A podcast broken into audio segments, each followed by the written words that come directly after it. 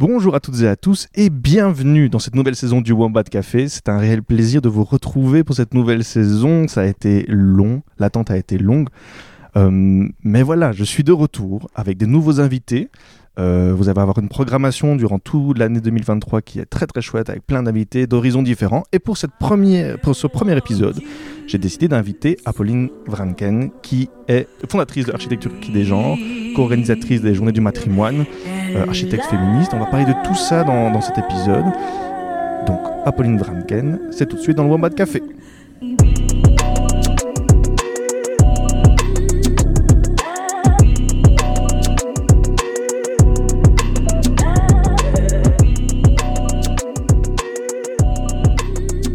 Bonjour Apolline.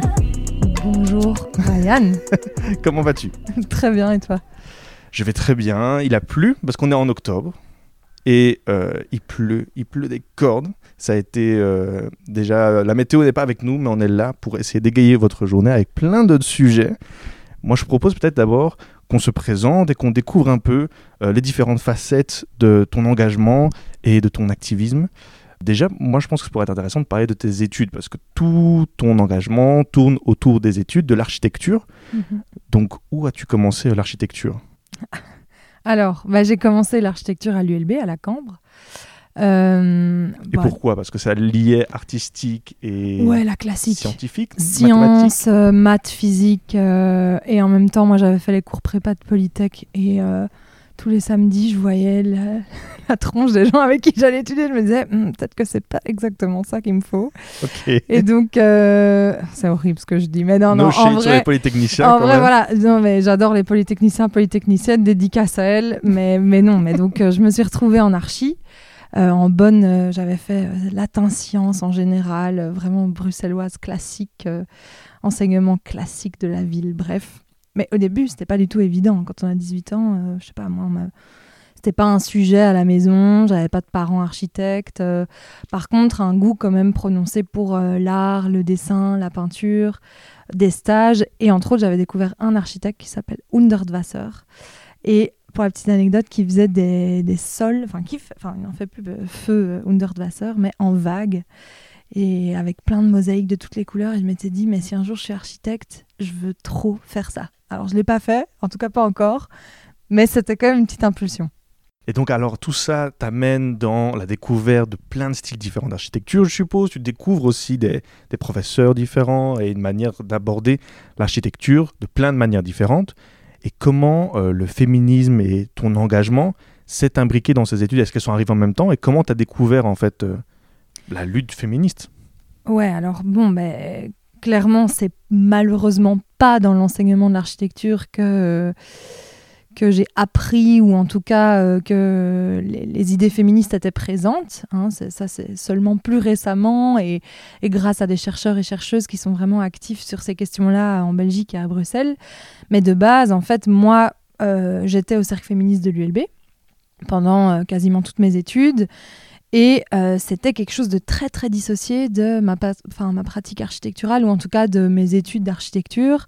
Euh, Il y avait d'un côté mes projets, mes maquettes et puis de l'autre euh, les manifs et, les assemblées générales. Quoi. Et puis est venu le moment du mémoire quand même qui est un moment clé pour les étudiants et étudiantes. Et là je me suis posé la question, bon il y a quand même deux choses qui me font rêver le matin. Ce serait bien qu'à un moment ça n'en fasse plus qu'une.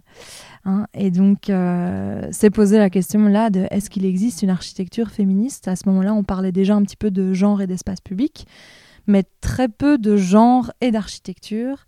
Et donc, c'est ça que j'ai essayé de, découvrir. Et puis là, évidemment, quand on tire le fil rouge, on se rend compte qu'il y a plein, plein de références euh, contemporaines, historiques, euh, dans la brique, dans la théorie. euh, voilà. C'est intéressant parce que je pense que la plupart des étudiantes et étudiants ont un moment ou à un autre découvert un engagement ou une envie de changer euh, la société.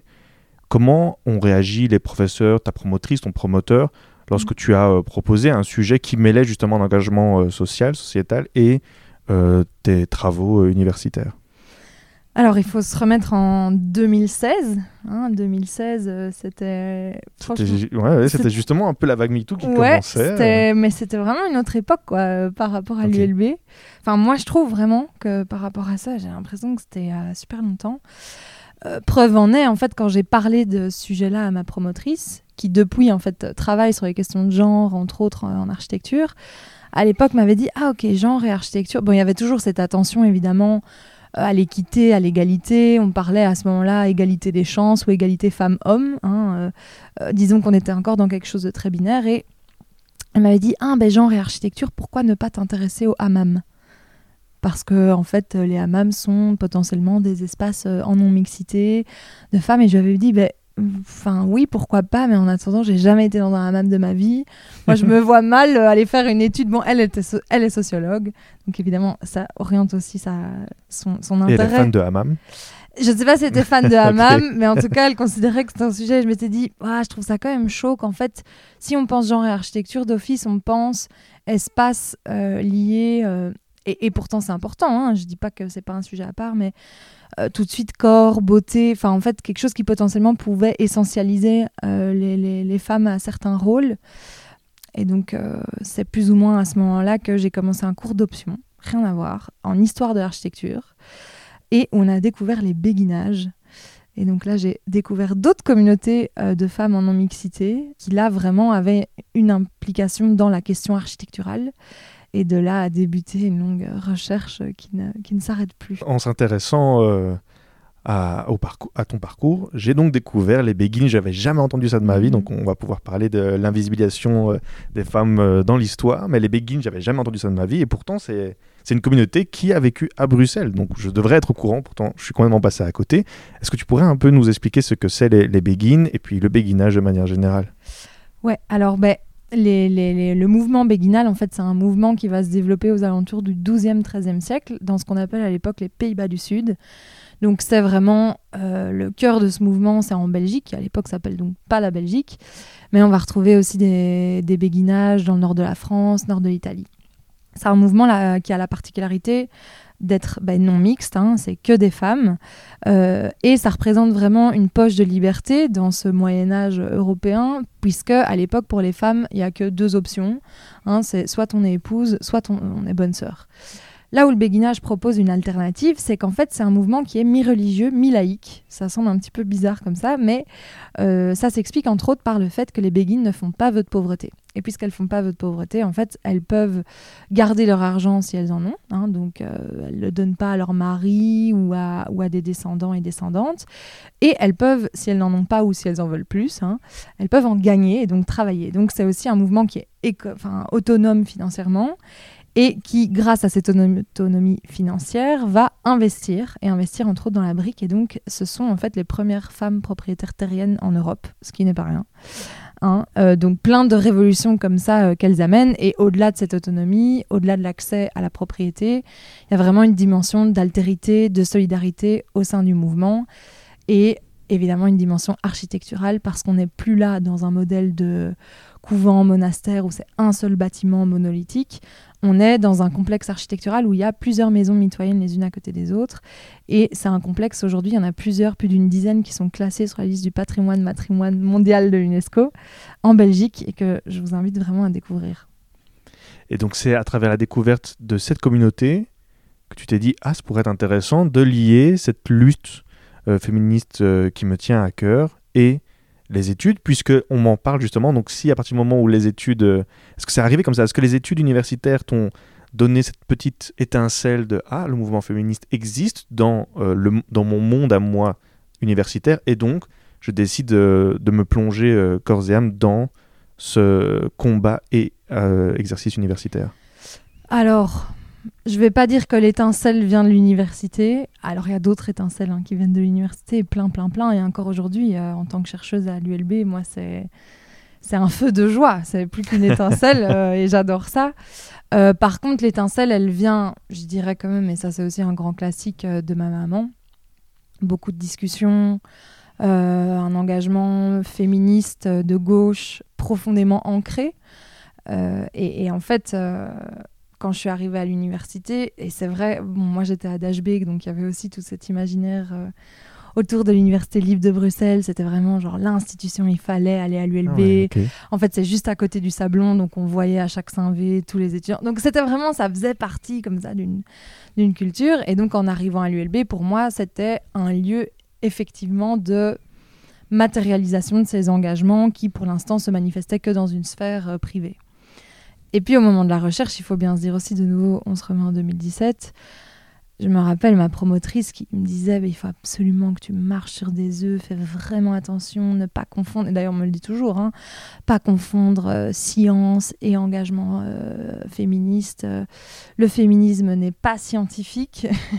ah, c'est intéressant, ok. Ouais, ouais, il y a vraiment, c'est encore très très très frileux, en tout cas en francophonie par rapport à ça. Encore maintenant? Ouais. Totalement. Euh, franchement, quand je vois les séminaires que j'ai pu avoir à Londres ou même du côté néerlandophone, euh, c'est pas du tout le même mood. Il y a vraiment quelque chose en francophonie et plus particulièrement, en tout cas dans les études d'architecture, là où si on va dans le champ disciplinaire des gender studies, des études de genre, euh, par exemple dans une fac de sociologie ici à l'ULB, bon, ça roule. Hein, euh, mmh. On vous dira pas euh, que c'est pas un champ reconnu comme tel. Par contre, moi, je me suis retrouvée en séminaire d'architecture. On me disait que les gender studies, c'était je vais quoter la, la professeure qui m'avait dit ça. moi, les gender studies, je peux pas.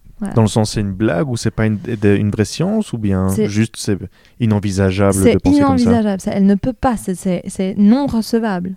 C'est un truc. C'est donc ouais, donc c'est difficile d'amener ces questions-là en architecture, enfin, en tout cas dans le milieu académique euh, universitaire. Après, euh, heureusement. Euh, et là, c'est là où il y a un peu friction, c'est que moi qui m'attendais à ce que ce soit le monde académique du côté de l'architecture qui soit un peu un, moteur et qui tire, qui tire le, le, le, le, cheval, entre guillemets, et eh ben en fait, c'est plutôt le côté institutionnel et politique qui le fait, beaucoup plus que le secteur académique. Tu parles de la recherche en architecture à quel point euh, aujourd'hui l'architecture mêle justement la gender studies avec... Euh, est-ce que tu te sens un peu l'exception dans, dans, ce monde de la recherche architecturale? Non, non. Euh, je dirais pas l'exception. Est-ce qu'on est une toute petite famille et qu'on se connaît toutes? Oui. Ah, ok.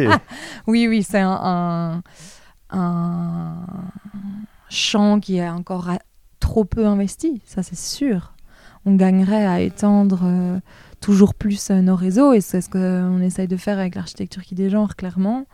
Et euh, je pourrais citer d'autres noms parce que c'est bien aussi de fonctionner par constellation. Des personnes qui, me nourrissent au quotidien dans leurs réflexions. Ça va être Hilde Heinen qui est professeure à la KU Leuven. Euh, la chercheuse Florencia Fernandez Cardoso, qui travaille par exemple sur euh, les maisons, les appartements pour célibataires dans Playboy. Euh, Hilde Heinen, elle parle du, génie architectural. je pense aussi à Justine Glossner, une de mes camarades qui travaille sur le principe du care, du soin dans les logements modernistes de Droix à Liège. Donc voilà, il y a moyen d'aborder, et c'est là aussi qu'on voit qu'il y a moyen d'aborder le, genre et l'architecture de mille et une façons. Donc et, que c'est de plus en plus investi. Et ça, c'est un peu mon autre problème, c'est que, enfin, problème, non, mais il y a de plus en plus d'étudiants et d'étudiantes qui viennent me trouver avec des questions, euh, des demandes d'interview, d'entretien, euh, des demandes de suivi de mémoire. Et en fait, on n'est pas assez aujourd'hui à l'université en, capacité d'encadrer avec la qualité le temps euh, requis ces étudiants et étudiantes, mais c'est hyper enthousiasmant, bien évidemment. J'ai pu regarder cette conférence je me souviens plus, c'était sur YouTube, mais je me souviens plus du, nom de la chaîne. En tout cas, il y, a une conférence que j'ai pu voir où tu parles de ton mémoire, de tes travaux euh, de recherche. Justement, je pense que là-dedans, tu cites plusieurs euh, euh, architectes féministes qui ont travaillé sur différents logements et différentes manières d'aborder le milieu urbain. Et je trouvais ça assez expérimental parce que c'est vrai que je ne m'étais jamais rendu compte qu'un architecte, bien sûr, il met en place un milieu urbain, il met en place des bâtiments, mais aussi c'est lui qui régit en fait la manière dont la société va euh, interagir dans ce milieu-là. Je trouvais ça très intéressant euh, d'amener le féminisme dans euh, l'architecture. Et dans une interview, j'avais pu voir que tu te présentais comme architecte féministe. Pourquoi tu avais choisi de vouloir mettre un point d'honneur sur le mot féministe en le rajoutant architecte et pas juste architecte Alors, pour être exact, normalement, je dis toujours que je suis architecte féministe et bruxelloise. Ah. C'est trois choses qui sont euh, équivalentes quasiment dans, dans mon cœur. Euh, mais alors l'importance de mettre le mot euh, féministe, c'est bah, appeler un chat un chat. En fait, pour moi aujourd'hui, c'est encore quelque chose euh, que je pense qu'il est nécessaire de revendiquer, euh, qu'il est nécessaire d'appeler, que c'est un outil qu'on doit mobiliser à chaque instant, euh, dans la vie professionnelle, dans la vie intime, enfin un outil, enfin quand je dis un outil, c'est un outil qui est multiple. Hein. Tous les outils des féminismes sont à déployer en continu et je pense même de nouveau, quoi, féministe tant qu'il le faudra. Donc j'espère qu'un jour je devrais plus dire architecte féministe, que architecte suffira et qu'on partira du principe que tous les architectes sont féministes. C'est pas du tout encore le cas, mais euh, ouais, espérons, espérons. Pour revenir donc au béguinage, parce que c'est de là que arrivait tout euh, cette, euh, ce petit détour autour de architecture et féminisme, tu travailles donc sur comment le béguinage arrive jusqu'à l'architecture féministe aujourd'hui. Mhm. Quelles répercussions tu as pu remarquer avec tes travaux sur euh, le monde académique, mais peut-être aussi le monde en dehors de l'académique Ouais. Ben, ce qui est intéressant avec le modèle du béguinage, c'était de se rendre compte que bon, c'est un peu le lot de nous, les féministes. on a toujours l'impression qu'on réinvente sans cesse euh, alors que si on va chercher euh, là où il faut, bon, malheureusement, il y a beaucoup de choses qui ont disparu, mais très souvent, en fait, euh, on a des ressources autour de nous, mais dont on ignore l'existence. Et donc, on se retrouve à faire parfois le travail qui a déjà été fait 50 ans auparavant, mais parfois il est nécessaire hein, de le refaire, ce travail. Je pense entre autres à la lutte pour le droit à l'IVG, etc. Ça, c'est des choses qu'on devra toujours remettre sur la table, malheureusement. Mais au, regard de l'architecture, pouvoir s'appuyer sur ce socle historique, pour moi, ça n'a pas de prix. C'est-à-dire, c'est c'est dans l'esprit des gens quand, à la limite, si on est un petit peu informé, on s'imagine que les, questions de genre et d'architecture datent des années 70, voire des années 80. Euh, et c'est vrai que c'est quand même un, gros moment de boom, entre autres avec un bureau qui s'appelle le Matrix Feminist euh, Design. Euh, coopérative qui va vraiment changer les règles du jeu à ce niveau-là. Bon, en Belgique, globalement, ils se sont posé la question en 2018 ou en 2019 plus ou moins. Hein. On a d'autres euh, d'autres voisins voisines hein, à Vienne dès les années 90. Euh, la ville va se munir d'un bureau d'experts et d'expertes spécialisés en questions de genre et d'urbanisme.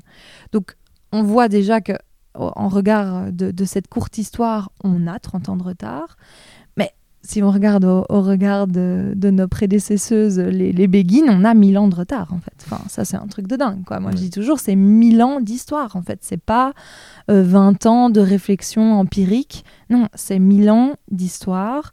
Euh, le mouvement béguinal, la dernière béguine, elle décède en 2012. Donc, c'est quand même un mouvement qui a été éprouvé avec euh, bah, ses limites, bien évidemment, mais aussi ses, ses bonnes pratiques. Et donc, tout cet appui historique et contemporain, aujourd'hui, ben, il a un réel impact dans nos façons de faire la ville. Je pense, ben, en tout cas en Belgique, là, on a la joie d'avoir vu un premier projet féministe sortir de terre qui s'appelle le projet Calico pour Care Living Community, qui est un projet de l'association Angela D, le logement par les femmes pour les femmes, et du Community Land Trust Brussels. Donc c'est vraiment des logiques à la fois d'acquisition de biens immobiliers, mais avec un plafonnage des loyers, euh, des loyers modestes, etc. Enfin, même pas des loyers, parce qu'on on devient propriétaire, mais des, pas, des, des, parts plus, plus faibles que sur le marché euh, privé. Et puis, euh, on a aussi un projet, un premier projet d'aménagement d'espace public qui là s'appelle Cœur de Ville, qui est à Namur, et c'est l'association Garance, donc qui fait aussi des formations d'autodéfense, etc., euh, qui a accompagné ce projet-là en faisant des marches exploratoires, en sollicitant les habitantes et leur expertise directe, en fait, pour euh, concevoir un espace public plus égalitaire. Donc ça bouge, et là je peux l'annoncer officiellement, l'architecture qui dégenre. Euh, va accompagner la, Société des logements de la région bruxelloise pour intégrer la dimension du genre sur un projet de logement neuf et un projet euh, de rénovation de logement. Donc euh, voilà, les lignes sont vraiment en train de bouger. quoi. Wow. Justement, tu parles de l'architecture qui dégenre. J'ai l'impression que l'origine de l'architecture qui dégenre vient de ton travail euh, que tu as fait juste avant. Est-ce que tu pourrais un peu nous parler de cette plateforme et de cette organisation? Ouais, bah, cette plateforme, elle, est, elle a vu le jour donc en 2018. Alors au début, c'était juste moi dans mon salon avec euh, mon PC en train de me dire bon ben une vraie start-upeuse quoi. Ouais, vrai. Non non non, ne disons pas ça. Non non, euh, juste euh, en fait, mon, mon, mémoire allait être publié par l'Université des femmes parce que j'avais remporté le, le prix de, dans la catégorie de mémoire féministe. Bravo. Merci. Et je m'étais dit, allez, il faut, euh, faut mobiliser des gens autour de ça. Euh, euh, je vais faire un événement. À l'époque, c'était avec Tulitu, donc là, on est en 2018. Un événement de lancement de livres. Et enfin voilà, pour inviter les, les, copains, les copines, les camarades, les amis du cercle féministe, enfin tout ça. Et en fait, j'arrive à Tulitu. Bref, il y a genre 150 personnes. Moi, je suis genre choquée. parce que je me disais, mais les béguinages, ça intéresse trois pelés, deux tondus. et en fait, il y avait 150 personnes. Je me suis dit, bon, là, on tient à quelque chose, quoi. Euh, y a, il faut, il faut, faut fédérer toute cette énergie. Et donc, euh, au départ, c'était vraiment juste une page Facebook. Hein. Enfin.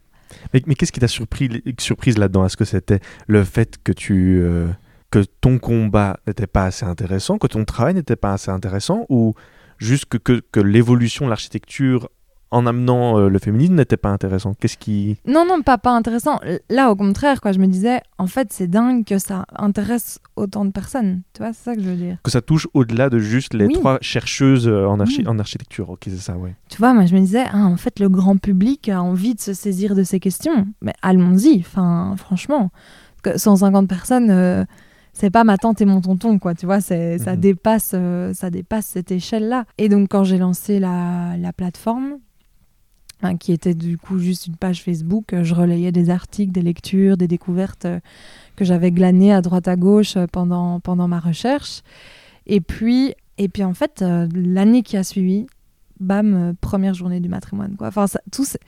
Et tu vois, rien n'a été vraiment j'ai pas fait une task force euh, dans mon salon en train de me dire euh, c'est quoi le plan sur 5 ans quoi. Tout était très spontané et je pense que euh, ça a porté ses fruits cette spontanéité et, nous voici en 2022 et vous auditeurs auditrices en 2023. c'est vrai. Mais alors tu as parlé de task force. Je crois que c'est intéressant quand même de parler un peu de l'équipe qui est dans l'architecture, mhm. qui est des genres. vous êtes, vous êtes beaucoup toutes aussi brillantes les unes que les autres. Moi, je pense que ça vaut la peine euh, d'un peu parler de, l'équipe qui est derrière ça.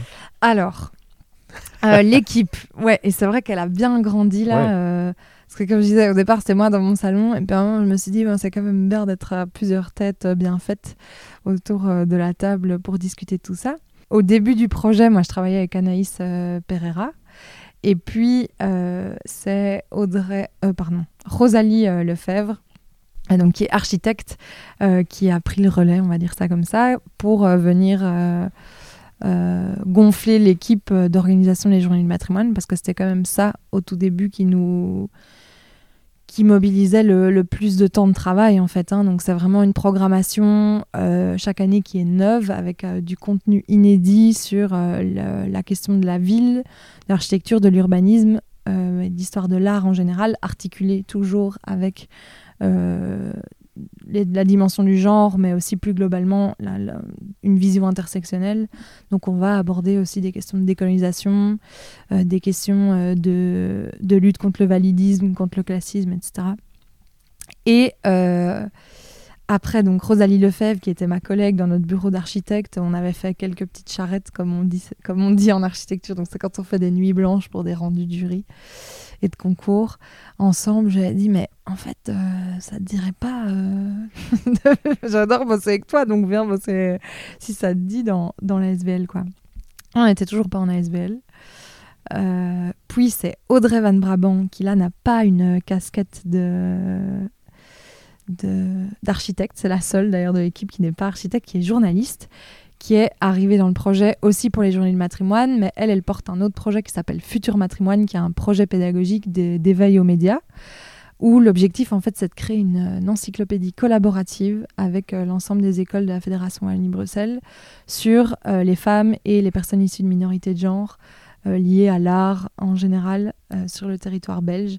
Donc un peu une espèce de Wikipédia, mais simplifié pour, pour nos jeunes consoeurs et confrères. Et donc, on crée des mini-équipes rédactionnelles et on lance ça. Enfin, c'est déjà lancé, mais les premières animations en classe vont avoir lieu là en, 2023. Ensuite, il y a Camille Kervella. Alors, Camille Kervella, elle est elle en charge d'un d'un autre pôle. Moi aussi, petit à petit, avec euh, ma thèse, évidemment, l'idée c'était que je me retire un peu de, du travail vraiment organisationnel et que euh, je sois là euh, en filigrane ou quand il faut une relecture d'un, d'un, d'un gros dossier de demande de subsides. Donc Camille Kervella, elle, elle est en charge du pôle queer, avec entre autres là notre première exposition Queering Brussels qui est au Alsingéry et où là c'est évidemment une réflexion sur la ville euh, par le prisme euh, LGBTQIA+, et comment est-ce que les communautés lesbiennes, queer, euh, homosexuelles euh, peuvent ben, mieux s'épanouir avec un, en repensant notre façon de faire l'urbanisme en fait. Typiquement, exemple, 5 ans d'archi, on fait des maisons, des appartes, mais c'est toujours un papa, une maman, deux enfants. quoi. C'est la manif pour tous à tous les étages. Donc ça ne va pas. On doit changer ça. Donc qu'est-ce que ça fait de repenser de façon queer un logement, par exemple? Euh, Et puis, toute nouvelle recrue, là, Annabelle Offet, aussi architecte, euh, qui elle maintenant reprend le pôle euh, accompagnement de projet. Donc euh, on fait euh, justement le marché qu'on vient de gagner pour le, le logement neuf et la rénovation. euh, c'est elle qui va charger de tout le volet genre euh, en accompagnant les architectes désignés. Et elle fait aussi tout le volet formation parce qu'on forme les décideurs, décideuses, constructeurs, constructrices à cette dimension parce que l'idée évidemment c'est d'infuser ces bonnes pratiques. Voilà. Mais c'est plein Belle de projets équipe, qui sont tous aussi intéressants les uns que les autres. Tu as un tout petit peu parlé des journées des mat- du matrimoine, mais je trouvais ça intéressant aussi de parler un peu de ce projet. Qu'est-ce que c'est les journées du matrimoine? Alors les journées du matrimoine de base, enfin vraiment faut s'imaginer, c'était 5 événements. Et aujourd'hui c'est 35 activités, 3 jours, une équipe de plus de 15 personnes. Enfin moi je suis hyper fière, franchement, je me dis euh, en 4 ans, la façon dont ça a grandi. Alors là, justement, notre objectif pour 2023, c'est de ne plus grandir, mais de pérenniser. Parce qu'en fait, on s'est aussi dit qu'en termes d'offres euh, de qualité, il fallait qu'on enfin qu'à un moment euh, être dans une logique euh, non pas décroissante mais en tout cas pas croissante voilà et donc ce sont des activités des visites guidées des ateliers des workshops euh, sur nos héritages matériels ou immatériels hérités des femmes et des minorités de genre ici en Belgique et plus particulièrement à Bruxelles. Et voilà et c'est le dernier week-end de septembre et c'est à chaque fois euh, trois journées hyper intenses. Et depuis deux ans maintenant c'est aussi décliné dans une euh, saison annuelle où on se retrouve tous les mois pour au moins 3-4 événements. Tout est gratuit, tout est féministe, c'est 100% féministe, 100% gratuit, 100% bruxellois. C'est ça notre slogan. La dernière édition, c'était avec Baleine sous caillou, que au Wombat Café, nous, on adore. On les a invitées, elles sont aussi géniales les unes que les autres. En plus, maintenant, c'est devenu une grande équipe, une Ouais. armée de podcasteuses qui ont fait une visite guidée, justement. Mhm. Euh, sans spoiler les épisodes parce qu'ils sont disponibles, et on peut encore toujours rattraper et aller visiter euh, Bruxelles avec euh, les, les voix de, de grandes personnes qui sont dans ces, dans ces épisodes. À quoi se ressemblent ces visites guidées? Alors comment elles se déclinent par exemple quand on parle euh, de, de Garance, de ce que fait Garance par exemple, ou non peut-être comment elles se différencient? Est-ce qu'on Mhm. pourrait dire qu'elles sont complémentaires? Qu'est-ce que c'est la visite guidée de- des journées du matrimoine? Alors, elles sont carrément complémentaires. Euh, je vais un peu revenir sur les différences. C'est- hyper intéressant. Parce que c'est vrai qu'il y a un peu confusion et il y a des moments où ça se recoupe, d'autres euh, pas spécialement. La particularité de Baleine sous caillou, c'est que c'était une balade sonore, donc c'est encore un, autre format. Et, et c'est vrai qu'on essaye, nous, au maximum, de sortir du format conférence. Euh, bah, déjà pour euh, décloisonner le monde académique, décloisonner nos façons de, de raconter, en fait. Ouais. C'est une forme quasi élitiste un petit peu, hein, euh, ou en tout cas classiste de se dire la conférence. euh, Ouais. Et, et même déjà, les visites guidées restent encore un frein pour le public. Enfin, nous, ça, c'est un, un des gros défis. Bon, il, nous concerne nous, mais il concerne le secteur culturel en général. Comment, comment toucher des, des publics qui sont pas exclusivement universitaires, avec, ok, certes, peut-être plus de capital économique parce que voilà, c'est un peu la dèche à tous les étages, mais avec quand même un capital culturel, symbolique important. Aujourd'hui, ça, c'est quand même la majorité de notre public et on, on aimerait voilà, diversifier ça, mais c'est c'est compliqué. Et donc, voilà, les visites guidées, sortir, essayer des nouveaux formats, euh, vraiment explorer ces façons de, faire de la médiation. Nous, on parle même de médiation architecturale, plus de médiation culturelle, mais de médiation architecturale. Se rendre compte, quoi, tout à l'heure, tu disais euh, que l'architecture régit euh, notre vie. Bon, je nuancerai ça, hein, on régit aussi l'architecture, c'est des vases communicants bien évidemment, mais c'est sûr que là, on est entouré d'architecture. Là, quand la personne qui écoute son podcast, là, elle est entourée d'architecture, l'architecture partout, tout le temps autour de nous. Et parfois, en fait, on, oublie, quoi, on s'en rend pas compte, euh, alors que c'est euh, c'est clairement une donnée essentielle de notre quotidien, de notre vie, de notre façon de nous sentir, si on est à l'aise ou pas, enfin voilà. Et donc, ces visites guidées, nous, qu'on fait, il y en a beaucoup qui sont dans la ville, euh, justement pour se rendre compte que comment est-ce qu'on lit un bâtiment, comment est-ce qu'on appréhende notre ville, comment est-ce que connaître des lieux par un autre prisme euh, peut changer notre rapport à notre ville, développer un sentiment de légitimité potentiellement, on espère, dans ces espaces, les comprendre aussi, comprendre les dynamiques euh, genrées à l'œuvre. Ça dépend évidemment d'une visite à l'autre, mais c'est vraiment ça les objectifs quand on prend place dans l'espace public. Et puis, on développe évidemment des, visites guidées dans des bâtiments, dans des musées qui correspondent à ce qu'on a l'habitude de voir dans des musées. La seule différence, c'est que, en fait, on va souvent voir des œuvres qu'on n'avait jamais vues ou à côté desquelles on était mmh. passé. Donc, c'est toujours déplacer le regard, en fait. C'est vraiment ça l'objectif, quoi. Toujours déplacer le regard. Là où ces visites guidées dans l'espace public, euh, elles se rejoignent très fort avec euh, ce que non peut-être peut proposer euh, dans le centre-ville. Euh, peut-être là où nous, il y a quand même plus un focus artistique et architectural parce que voilà, c'est notre, c'est notre ADN aussi. Et puis, par rapport à Garance, là, la différence avec les marches exploratoires, c'est que là, c'est totalement différent. Quoi. Une marche exploratoire, là, ce sont les habitants et habitantes. On espère, les habitantes, on espère que les, les, villes acceptent la non-mixité, c'est pas toujours le cas. Euh, qui en fait analysent, font ce qu'on appelle un, relevé habité de leur quartier ou d'une place ou d'un espace qui va être réaménagé potentiellement pour identifier ce qui fonctionne, ce qui fonctionne pas. Pour la euh, sécurité euh, des femmes dans le milieu urbain. Pas que pour la sécurité, parce que souvent on a tendance, c'est vrai, à insister sur la sécurité, mais en tout cas sur la légitimité, la sécurité, euh, la convivialité, la coveillance. Moi, je préfère le mot coveillance que sécurité ou que contrôle social. Un peu aussi. C'est un peu comme dire euh, demandeuse d'emploi plutôt que chômeuse, mais je trouve que coveillance, c'est quand même une autre dynamique, surtout au regard des politiques euh, ultra sécuritaires qu'on voit de plus en plus malheureusement et, qui touchent de plein fouet les femmes. Hein, euh, retour de bâton aussi vis-à-vis de ça. Donc, ça aussi de nouveau déplacer le regard. C'est pas que la sécurité, c'est aussi plein d'autres dimensions. Entre autres aussi jouer sur, euh, enfin comprendre euh, nos sensations. Qu'est-ce qu'on voit, qu'est-ce qu'on entend, qu'est-ce qu'on sent? En fait, tout ça participe à notre bien-être et à notre sentiment de sécurité ou d'insécurité. C'est très très intéressant tout ce que tu dis et j'ai l'impression que l'un des points, on va dire, euh, les plus importants dans tous tes projets, il y a quand même l'envie d'apprendre et de transmettre euh, une culture, une compréhension du monde à toutes les mhm. personnes. et donc moi j'ai l'impression, d'un point de vue très extérieur, c'est que ton activisme, tu, on pourrait aussi un peu le définir comme une envie d'apprendre et de faire apprendre. Euh, est-ce que, est, est, que tu es d'accord avec cette euh, affirmation-là? Ah, mais moi. Euh, et pourquoi c'est important alors ça? non mais, non, mais c'est un soupir de. Franchement, ça me donne envie de, de hurler, mais de joie, enfin d'espoir comme ça. Moi, la pédagogie, j'y crois à 3000%. Bon, j'y crois aussi parce que j'ai balisé les moments où je fais de la pédagogie. Ça, c'est important aussi pour la santé mentale, pour son militantisme. Moi, j'ai décidé que je serais payée quand je le ferais. Et quand je dis que j'ai décidé, c'est dans le sens, euh, je, ces services-là, ils ont une valeur, cette expertise-là, a une valeur. C'est aussi important de parler de, de, cet aspect matériel des choses. Et, et ça, ça m'a quand même mise en paix aussi avec toute une série de choses. C'est-à-dire que moi, le jukebox à débat à 2h du mat euh, en soirée du gars qui a décidé mmh. qu'il allait se poser la question cruciale, euh, non. en fait, là, j'écoute Miley Cyrus, laisse-moi bien tranquille, tu vois. Donc voilà, donc moi, j'ai fait le tri de toute une série de choses.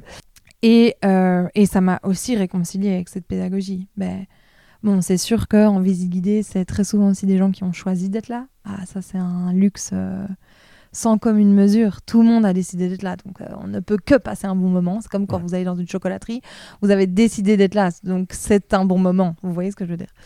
Donc Être entendu par des gens qui veulent entendre. Quoi. voilà, c'est quand ça. même magnifique. Ouais. Bon, après, ça biaise aussi, bien évidemment, parce que ça veut dire qu'on va prêcher un public relativement convaincu. Là où, euh, ben, et c'est ce qu'on essaye de plus en plus de faire avec Futur Matrimoine ou avec des visites guidées qu'on fait avec des groupes scolaires, moi, vraiment, mon objectif, c'est d'aller à la, à la racine. Quoi. Vraiment, si je pouvais, avec des, des bébés de deux ans, je le ferais. Hein, tu vois, pas de problème. hein. moi, moi c'est mon objectif. Donc, euh, donc, ouais, je pense que la pédagogie, et ça, de nouveau, je, je reprends mes, mes chers béguines, au sein des béguinages, il y avait des écoles aussi, entre autres, dans certains béguinages. Et c'était vraiment une des clés de voûte de ce mouvement de solidarité, de ce changement de paradigme. C'est la transmission, c'est euh, la pédagogie. Et euh, sans surprise aucune, la raison pour laquelle je fais un doctorat aujourd'hui, c'est parce que j'ai envie de- d'enseigner.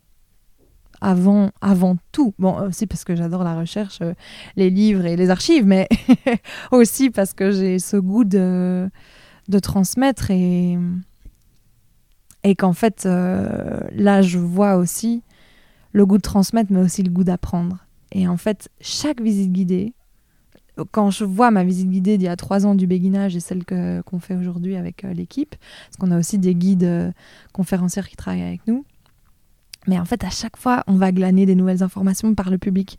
Ah, vous savez, moi, j'ai vécu pendant 20 ans ici, mais ce bâtiment, en fait, c'est l'ancien siège de L'Oréal, tatati.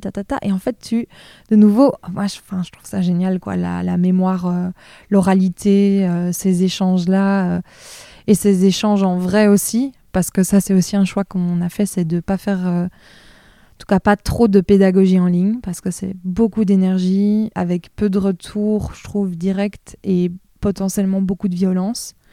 Alors que quand on est in real life, dans la rue, 20 personnes, même le plus sexiste des participants, en fait, il sera jamais aussi violent qu'en commentaire Instagram. Donc euh, moi, le choix est vite fait, quoi. Et je pense qu'il y en a deux, trois, euh, allez, même deux, ce serait déjà bien. Deux qui ont dû changer d'avis. Tu vois, c'est bien, Mhm. deux. Mais bon, je le fais pas pour eux. Je le fais pour les. Là, on a guidé à des milliers de personnes, hein, c'est un truc de fou.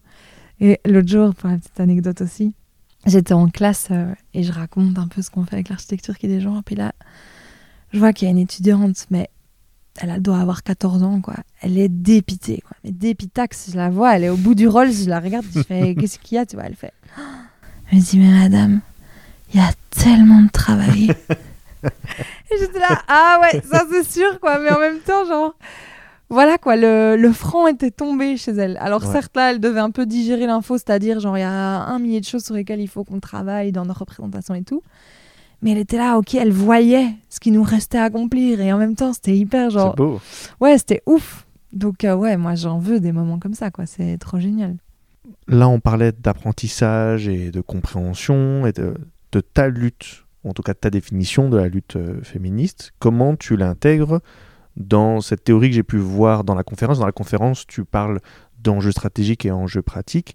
Comment est-ce que tu intègres euh, ce combat dans ces différents euh, parties de cette théorie euh, enjeux stra- stratégiques et pratiques?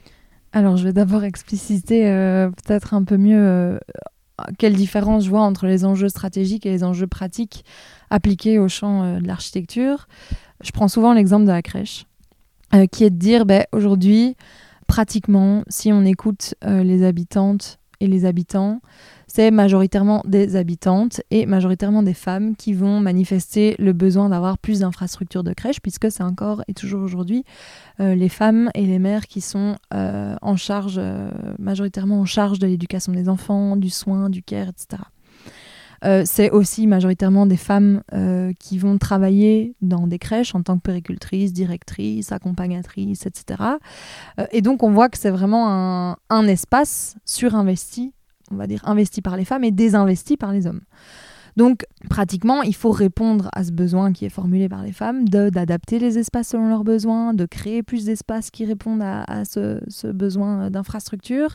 Mais stratégiquement, il faut quand même qu'on continue à se poser la question de pourquoi aujourd'hui c'est encore majoritairement des femmes dans ces espaces et comment est-ce qu'on va changer le système à la, source pour qu'il euh, y ait un investissement égal des hommes et des femmes et euh, euh, de l'ensemble du spectre du genre de, ces lieux-là? et entre autres, hein, ça c'est pas seulement la crèche, c'est quelque chose aussi qu'on va revoir par rapport à l'espace public en général. L'espace public aujourd'hui, il est investi par les hommes et par les femmes, mais il y a clairement un désinvestissement des hommes de l'espace privé. Hein. et quand les femmes ont pris possession de cet espace public, entre autres par des manifestations, les vagues féministes hein, qu'on connaît, mais ce mouvement des femmes vers l'espace public, il ne s'est pas accompagné d'un mouvement symétrique des hommes vers l'espace privé. Et c'est ça qui fait qu'aujourd'hui, il y a encore des inégalités de genre qui sont marqué euh, dans l'espace. Donc, enjeu stratégique, enjeu pratique, ça veut aussi dire, je donne un autre exemple, quand on parle d'insécurité ou de harcèlement de rue, il va y avoir par exemple le collectif Jean Réville qui fait des campagnes Même pas peur et qui vont taguer dans la rue euh, Même pas peur dans l'espace public. Alors c'est intéressant parce que ben, c'est là dans l'idée, c'est de travailler sur nos systèmes de valeurs, travailler sur nos imaginaires, travailler sur cette stratégie, enfin vraiment ce structurel. En même temps, pratiquement, c'est aussi un peu laisser de côté, malheureusement, les femmes qui diraient, ben en fait, euh, si, moi j'ai peur, en fait. Moi aujourd'hui, c'est ça ma réalité, quoi pratiquement j'ai peur. Donc je fais comment? Euh, Oui, je vois votre tag, même pas peur, mais qu'est-ce que je fais?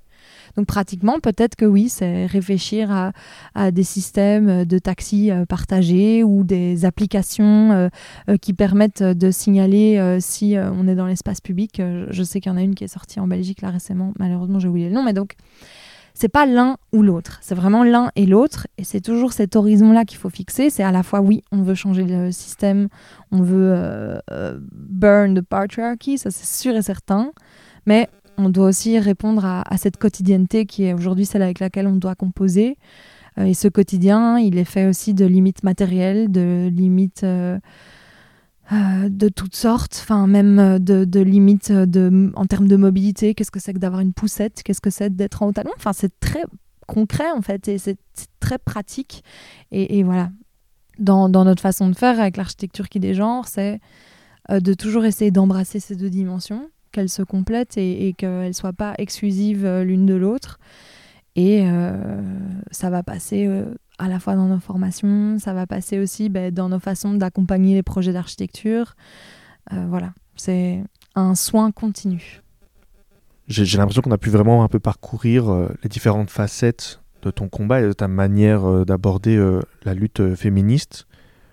Tu as parlé un petit peu des, insultes parfois que tu peux recevoir sur les réseaux sociaux.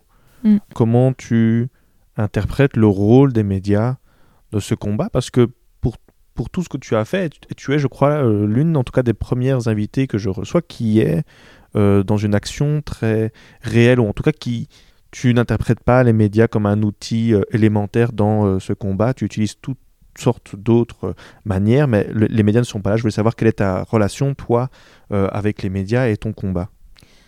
Alors, bah, ça reste quand même un outil clé, mais plutôt un outil de relais et pas un outil de création. Pour moi, ça, c'est un peu deux, choses différentes.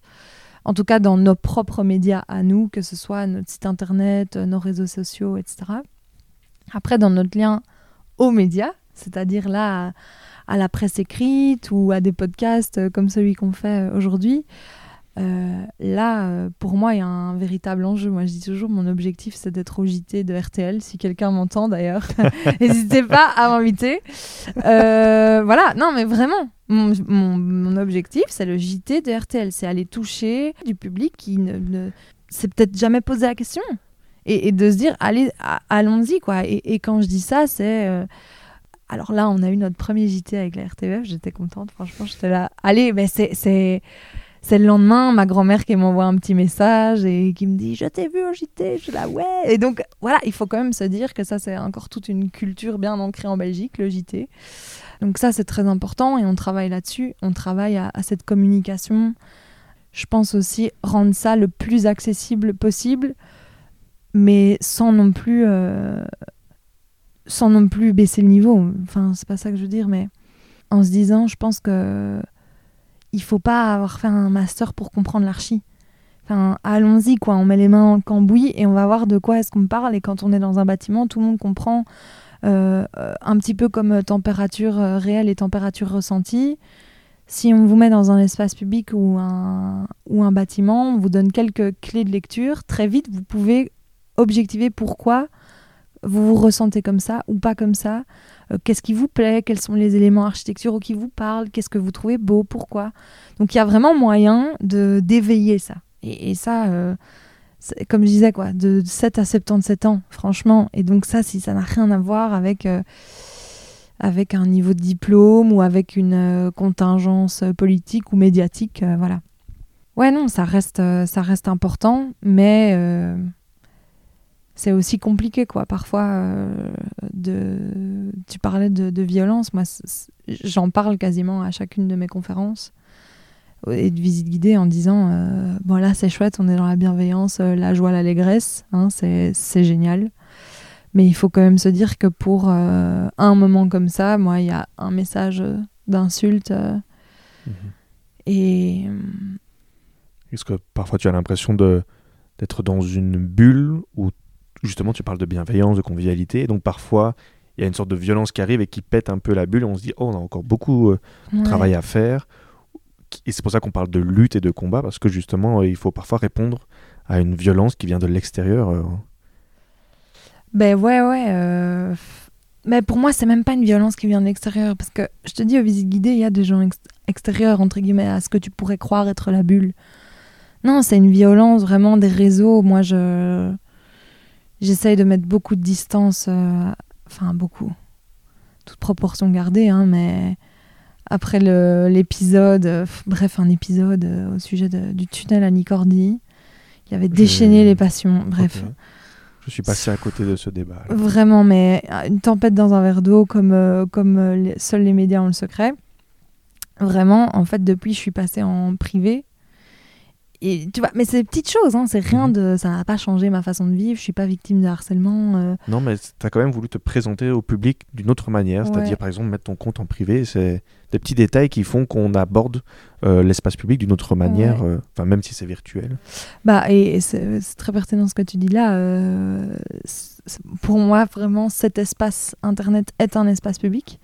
Je dis aussi souvent que j'aimerais bien que dans le futur et même aujourd'hui, on ait un un master de spécialisation en architecture euh, de l'internet. Alors on a hein, des web designers, web mhm. designeuses, mais je pense que appréhender ça par les outils qu'on a dans, au sein du, champ architectural, ce serait vraiment une, une, vraie force, je crois, euh, qui plus est au regard de ce qui se développe avec le métaverse, mhm. de ce qui se développe avec entre autres aussi tout ce qui est le, ce qu'on appelle le BIM, donc c'est vraiment de l'outil de dessin paramétré mais à un niveau plus plus plus et où à un moment en fait au même titre qu'aujourd'hui on a des images qui sont générées par des intelligences artificielles on va avoir des architectures générées par des intelligences artificielles. Et donc qu'est-ce que ça va faire à nos professions le jour où il y aura une intelligence artificielle qui va paramétrer de bout en bout un bâtiment? On dira voilà moi je veux un hôpital 20 chambres X truc. Mhm. on entrera le cahier des charges plouc, il va scanner il va faire ping, voici votre bâtiment. Non mais vraiment, moi je sais que ça va arriver, et plus vite qu'on ne le croit, donc il faut absolument aussi qu'on se saisisse de ça. Donc euh, quand je dis, voilà, je prends de la distance par rapport aux réseaux sociaux, toute proportion gardée, j'adore faire des stories, je connais tous les nouveaux gadgets, dès qu'il y a un emoji qui sort, je suis la première au courant. Je veux dire, c'est pas, je dis pas ça dans un discours euh, technophobe, mais aujourd'hui, compte tenu du fait qu'il manque un cadre urbanistique, ou à l'Internet, un cadre légal. Peut-être qu'il nous faudrait un règlement régional d'urbanisme euh, des Internets, tu vois. Euh, aujourd'hui, vu que ce cadre n'existe pas, je, n'ai pas le privilège de pouvoir jouir de cet espace comme je le voudrais. Donc je prends de la distance. Mais j'espère qu'un jour, euh, ce sera un truc de ouf. Mhm. Voilà. Pour tous et toutes. Mais, justement, je voulais continuer un peu cette, euh, cette parenthèse-là. C'est que je trouvais ça assez intéressant parce que Apolline Franken, donc le, le nom, il est arrivé beaucoup plus tard. Donc j'ai découvert Architecture qui est des gens. Et puis beaucoup plus tard, j'ai découvert ton nom. Et même dans la journée du matrimoine, j'ai pas tout de suite fait le lien. Mm. Et donc, euh, j'ai l'impression que tu es derrière donc, euh, ces projets. Est-ce que c'était une manière de te protéger? Et alors, au-delà de ça, est-ce que parfois tu te sens dépassé? Tu te dis, ok, c'est beaucoup de pression parfois sur mes épaules d'avoir tous ces projets qui marchent super bien et qui sont importants pour Bruxelles. Mais est-ce que parfois, voilà, il arrive que ça fait beaucoup sur les épaules d'une personne, malgré que tu, tu as une sorte de, j'ai l'impression, en tout cas, hein, je veux pas euh, parler à ta place, mais une sorte de pudeur entre, entre, entre euh, les projets. C'est trop? Il y en a d'autres qui te diraient vraiment tout l'inverse. Moi, je Ok. me trouve vraiment, pour le coup, pas, pas tellement pudique. Après, euh, Mais c'est pas ta tête qu'on voit sur tous euh, les projets euh, en premier plan, en tout cas. ben, j'essaye que ce soit pas ça, en tout cas. Mhm. Même s'il y a quand même une tendance, là, de nouveau, dans les médias et dans les algorithmes en général, à glorifier euh, les corps, les, les individus. On sait que des projets qui sont personnifiés, qui sont incarnés, euh, sont des projets qui vont plus buzzer, qui vont plus être connus. Euh, des posts où il y a nos visages, c'est des posts qui buzzent plus. Ah, C'est une réalité, quoi, Ouais. aujourd'hui, avec laquelle il faut euh, composer. J'essaye petit à petit, comme je disais, ben, de que ce soit plus ça, qu'il y ait d'autres visages aussi, enfin qu'on voit en fait tous les visages qui, qui travaillent à ce projet, à ces projets. Mais est-ce que je me sens euh, pour autant euh, dépassée? Euh, Parfois, je me sens aussi dépassée par à la fois la double injonction, que sont ces logiques voilà, il faut que ce soit incarné humainement. Aussi, ben moi, à un moment de dire, j'ai quand même le sentiment qu'à titre personnel, je porte aussi toute une série de choses. Et puis aussi des, logiques militantes qui vont dire non, on doit fonctionner dans le collectif. En fait, tu vois, moi, dans mes travaux de, recherche en architecture, avoir des noms, avoir des traces des femmes, euh, savoir euh, leur identité qui ont été pendant tellement d'années effacées. Mais j'ai envie qu'il y ait nos noms. Pour moi, c'est important. Chaque visite guidée, on donne le nom de la guide. Pour moi, c'est important. C'est une trace à part entière. Et en même temps, de l'autre côté, je suis là, mais est-ce que oui, dans le monde de demain, horizontal, collectif, est-ce que l'individu, c'est pas quelque chose qui doit passer en second plan? Et, ça, tu vois, j'ai souvent cette ambivalence. J'essaye d'embrasser cette ambivalence, euh, cette complexité, ces contradictions-là. Elles font partie du projet, elles font partie de moi, elles font partie de chacun de nous. Euh, mais ça, parfois, je me sens dépassée par ça, par, euh, par ces dimensions stratégiques-là, et puis aussi par euh, la dimension pratique, là, pour le coup, de, des milliers de micro-petites décisions à prendre quand tu fais Mhm. de l'événementiel. Tout le temps. Des- des- la couleur de ceci, l'heure du poste de ça, nanana. Et ben, ben, parfois, je suis genre là, oh là là, et tu sais, c'est trop con, mais quand je vais, quand je vais m'acheter un sandwich, parfois, les gens, ils sont là, vous pouvez tout personnaliser. Je suis là, non, je veux prendre aucune décision, choisissez le sandwich pour moi. Voilà. Donc, euh, donc j'essaye de, ouais, de, de prendre de moins en moins de décisions aussi. Je pense que c'est important. Peut-être alors que parfois, trop de décisions amènent un, un peu de pression, un peu de stress, mais est-ce que ton engagement t'a apporté des choses dans ton quotidien? Est-ce que tu as, tu as remarqué euh, des changements, une manière de voir les choses ou qu'est-ce que ça t'a amené, euh, ce combat que tu mènes tous les jours? Mais tout, laisse tomber. C'est pour ça que je te dis, moi je suis architecte féministe, donc mon engagement, c'est une partie de mon identité tellement importante.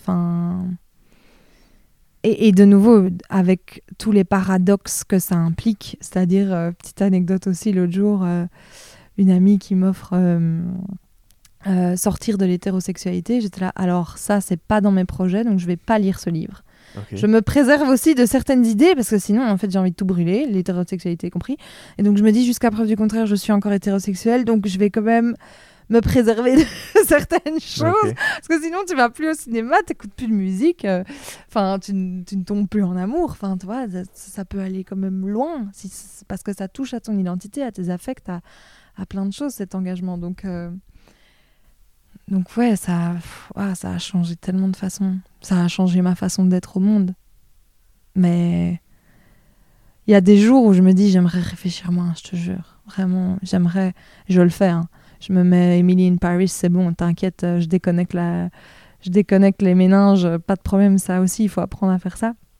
Mais il y a d'autres jours où je suis là, mais heureusement que j'ai toutes ces clés, quoi, pour comprendre, euh, pour comprendre, euh, avancer, pardonner, euh, m'éloigner, me rapprocher, pour euh, transformer toutes ces théories en action, en verbe, tu vois. Là, ça fait maintenant euh, 50 minutes qu'on parle. Peut-être que certaines auditrices, certains auditeurs ont envie de t'aider dans, ce- dans ces projets. Qu'est-ce que tu pourrais leur conseiller? Ou même, ils ont envie de lancer leur propre projet qui parle de féminisme, qui parle d'architecture. Qu'est-ce que tu pourrais euh, leur conseiller euh, de faire? Alors, premier conseil, ce serait de fonctionner en réseau. S'entourer, c'est important? Ouais. Ah ouais, ouais, ouais. Moi, j'ai franchement un des moments les plus clés là dans, dans mon parcours professionnel, c'est deux amis à moi qui ont organisé un dîner pour entrepreneuses dans la dèche financière. Mais ça a été un tremplin pour nous toutes. hein. Genre, on s'est donné des bons tuyaux, de l'énergie, du soin, des bons plans, des astuces administratives. euh. On est un peu moins dans la dèche financière aujourd'hui, donc ça c'est quand même cool. Et, quand, et on disait entrepreneuse, c'était un peu pour, euh, pour rire, parce qu'elles aussi, elles ont une ASBL. Mais, mais donc voilà, je pense c'est vraiment s'entourer, créer ces solidarités directes. Vraiment, c'est l'outil le, le plus puissant qu'on a à portée de main. Ça, j'en suis certaine. Et ouais, Helen Molesworth, qui est une, euh, une curatrice euh, en art contemporain, disait euh, que l'enjeu, c'était de se créer une pléiade d'affinités sororales. Bah, c'est ce que je, je vous souhaite. Voilà. Merci beaucoup Apolline pour euh, ce moment, pour ta disponibilité, pour ta bienveillance, pour ta convivialité. Et, et voilà, merci aussi pour tout, ce, pour tout ce combat, pour tout ce que tu as fait, pour tous ces projets qui ont dû pas être faciles et qui pourtant mènent Bruxelles. J'ai pu voir des affiches partout, euh, des journées du Mhm. matrimoine. Euh, franchement, bravo pour tout ça. Euh, et félicitations. Et je ne te souhaite que de belles choses pour ton équipe, pour toi, pour la suite, pour tes projets. Euh, et je vais te laisser le mot de la fin et aussi ta petite recommandation. Euh, c'est comme ça qu'on a commencé avec le Wombat Café, c'était avec des recommandations culturelles. J'aimerais garder un peu cette petite tradition. The floor is yours. Alors, la première, évidemment, c'est de venir à la saison matrimoine, de vous inscrire à notre newsletter sur matrimonydays.be pour notre programmation, comme je le répète, 100% féministe, 100% bruxelloise et 100% gratuite. et ensuite, quand même, un livre de chevet euh, qui, qui est vraiment très accessible et que je recommande vivement. C'est Pourquoi n'y a-t-il pas eu de grandes artistes femmes de Linda Noshlin qui vient d'être réédité en français, euh, ainsi que Feminist City ou la ville féministe de Leslie Kern qui vient aussi d'être traduit en français. Preuve, preuve que tout ça fait du chemin aussi en francophonie. Les liens sont en, description. Voilà, à, à découvrir sans plus attendre. Vraiment deux, deux livres euh, peu, courts, courts mais intenses. Voilà. Super. Merci beaucoup Apolline et vous pouvez euh, vous abonner au podcast Wombat Café, euh, ou à, l'Instagram Wombat Café et voilà. Dites-nous euh, ce que vous avez pensé de cette interview. Encore un grand merci Apolline. Merci à toi, Et, Ryan. et à dans deux semaines pour un nouvel épisode. Ciao ciao